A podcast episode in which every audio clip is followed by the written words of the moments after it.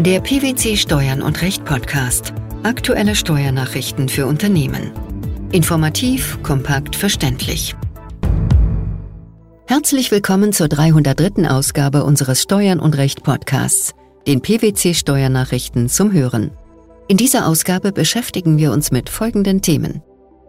Behandlung von Investitionsabzugsbeträgen sowie Sonderabschreibungen nach 7g Einkommensteuergesetz bei Betriebsaufgabe. Geänderte steuerliche Behandlung entgeltlicher Garantiezusagen. Erhöhung der Verbindlichkeit aus Fremdwährungsdarlehen als Folge der europäischen Staatsschuldenkrise. In Fällen, in denen der Betrieb im Jahr nach der Anschaffung oder Herstellung des begünstigten Wirtschaftsguts aufgegeben wird, genügt es für die Erfüllung der Nutzungsvoraussetzungen, wenn das Wirtschaftsgut lediglich während des mit der Betriebsaufgabe endenden Rumpfwirtschaftsjahres in einer inländischen Betriebsstätte des Betriebs ausschließlich oder fast ausschließlich betrieblich genutzt wird und nicht etwa für ein volles Kalenderjahr bzw. einen vollen Zwölfmonatszeitraum nach dem Wirtschaftsjahr seiner Anschaffung oder Herstellung. Zu diesem Ergebnis kommt der Bundesfinanzhof in einem aktuellen Urteil. Worum geht es im Streitfall? Die Klägerin betrieb ein Einzelunternehmen und erzielte daraus Einkünfte aus Gewerbebetrieb. Zum 15. Juli 2015 erklärte sie die Betriebsaufgabe. Den Gewinn ermittelte sie durch Einnahmenüberschussrechnung gemäß Einkommensteuergesetz. Bei der Erklärung des Gewinns für das Jahr 2012 setzte sie bei den Betriebsausgaben unter anderem für die beabsichtigte Anschaffung eines VW Charan mit voraussichtlichen Anschaffungskosten von etwa 36.000 Euro einen Investitionsabzugsbetrag von 14.400 Euro, entsprechend 40 Prozent von 36.000 Euro an. Die Beteiligten streiten darüber, ob das Finanzamt zu Recht den Investitionsabzugsbetrag sowie Sonderabschreibungen wegen Betriebsaufgabe und Nichteinhaltung der Nutzungsvoraussetzungen gemäß Einkommensteuergesetz rückgängig gemacht hat und insbesondere über die Frage, ob ein Rumpfwirtschaftsjahr ein vollgültiges Wirtschaftsjahr auch für Zwecke des 7g Einkommensteuergesetz neue Fassung ist. Die Klage vor dem Thüringer Finanzgericht hatte zunächst Erfolg. Der Bundesfinanzhof hat der Revision jedoch stattgegeben, die Entscheidung der Vorinstanz aufgehoben und zur anderweitigen Verhandlung und Entscheidung an das Finanzgericht zurückverwiesen. Warum? Das Finanzgericht habe allein auf 7g Absatz 4 Satz 1 Einkommensteuergesetz abgestellt. Dies sei unzutreffend, weil die vom Finanzgericht angenommene fehlende Anwendbarkeit dieser Norm im Streitjahr 2014 keine günstige Auswirkung auf den steuerlichen Gewinn der Klägerin haben könne. Maßgebend für die von der Klägerin im Streitjahr 2014 angestrebte, für sie günstige Gewinnauswirkung sei vielmehr allein die Norm des 7g Absatz 6 Nummer 2 Einkommensteuergesetz. Diese stimme allerdings im hier entscheidungserheblichen Punkt mit 7g Absatz 4 Satz 1 Einkommensteuergesetz überein, so dass allein dieser Rechtsfehler des Finanzgerichts nicht zur Aufhebung des vorinstanzlichen Urteils führe. Trotz des im Wortlaut der Einkommensteuerdurchführungsverordnung verwendeten Begriffes darf, hat die Rechtsprechung die Bildung eines Rumpfwirtschaftsjahres in den dort genannten Fällen als zwingend angesehen. Der durch die Einkommensteuerdurchführungsverordnung verwendete Begriff des Wirtschaftsjahres ist auch im Rahmen des 7g Absatz 6 Nummer 2 Einkommensteuergesetz maßgebend. Die durch 8b Einkommensteuerdurchführungsverordnung ergänzten Definitionen des 4a Einkommensteuergesetz stehen im selben Abschnitt des Einkommensteuergesetz wie 7g. Es gibt daher, anders als das Finanzamt meint, nicht den geringsten Anhaltspunkt dafür, dass der gesetzlich definierte Begriff des Wirtschaftsjahres innerhalb der durch eine amtliche Überschrift gebildeten und zusammengefassten Normgruppe mit unterschiedlichen Inhalten zu füllen sein könnte. Mit Schreiben vom 18. Oktober 2021 hat das Bundesfinanzministerium die Anwendungsregelung zur versicherungs- und umsatzsteuerlichen Behandlung von Garantiezusagen die im Zusammenhang mit Kauf- oder Werkverträgen angeboten werden, nochmals verlängert. Was bedeutet das konkret?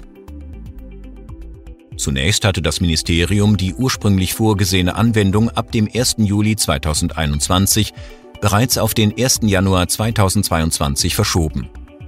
Nunmehr wird die Übergangsfrist um ein weiteres Jahr verlängert.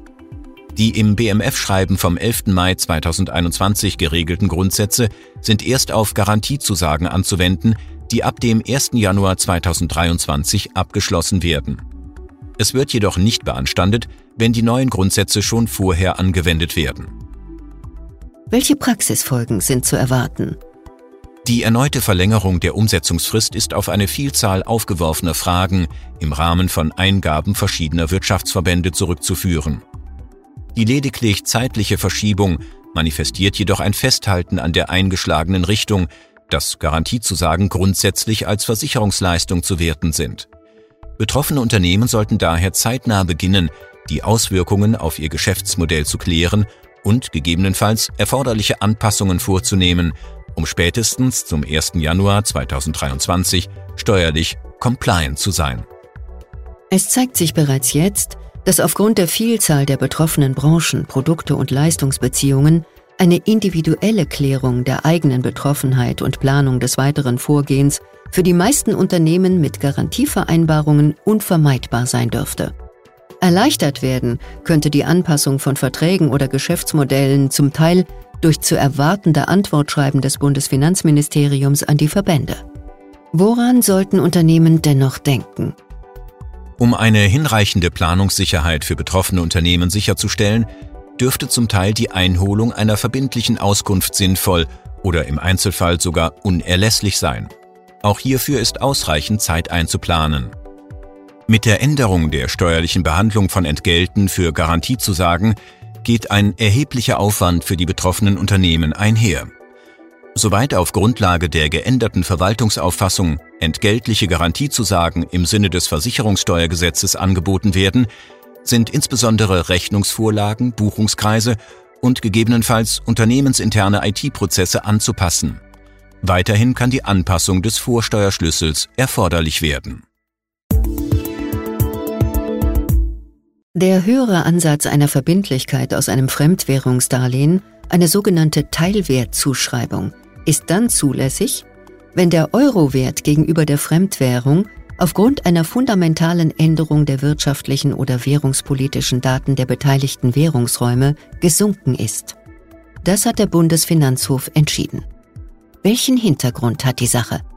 Nach ständiger Rechtsprechung des obersten Finanzgerichts dürfen in einer Steuerbilanz Verbindlichkeiten, die in einer anderen Währung als dem Euro zu erfüllen sind, nur dann mit einem höheren Wert als dem Wert im Zeitpunkt ihrer Begründung ausgewiesen werden, wenn die zum jeweiligen Bilanzstichtag aufgetretenen Änderungen des Wechselkurses voraussichtlich dauerhaft sind. Daran fehlt es regelmäßig bei langfristigen Fremdwährungsverbindlichkeiten. Denn bei ihnen kann grundsätzlich angenommen werden, dass sie sich bis zum Zeitpunkt der Darlehensrückzahlung wieder ausgeglichen haben werden. Wann ist eine Wertänderung jedoch als dauerhaft anzusehen? Der Senat entschied, dass eine voraussichtlich dauernde Wertänderung, die zur Teilwertzuschreibung einer Fremdwährungsverbindlichkeit berechtigt, angenommen werden kann, wenn sich die Währungsdaten zwischen dem Euro-Währungsraum und der Fremdwährung, hier dem Schweizer Franken, so fundamental ändern, wie dies zum Bilanzstichtag 31. Dezember 2010 wegen der europäischen Staatsschuldenkrise der Fall war. Die Behandlung von Investitionsabzugsbeträgen und Sonderabschreibungen bei Betriebsaufgaben, die geänderte steuerliche Behandlung entgeltlicher Garantiezusagen sowie die Erhöhung der Verbindlichkeit aus Fremdwährungsdarlehen als Folge der europäischen Staatsschuldenkrise. Das waren die Themen der 303. Ausgabe unseres Steuern und Recht Podcasts, den PwC Steuernachrichten zum Hören. Wir freuen uns, dass Sie dabei waren und hoffen, dass Sie auch das nächste Mal wieder in die PwC Steuernachrichten reinhören. Steuerliche Beiträge zum Nachlesen finden Sie in der Zwischenzeit unter blogs.pwc.de slash steuern und recht.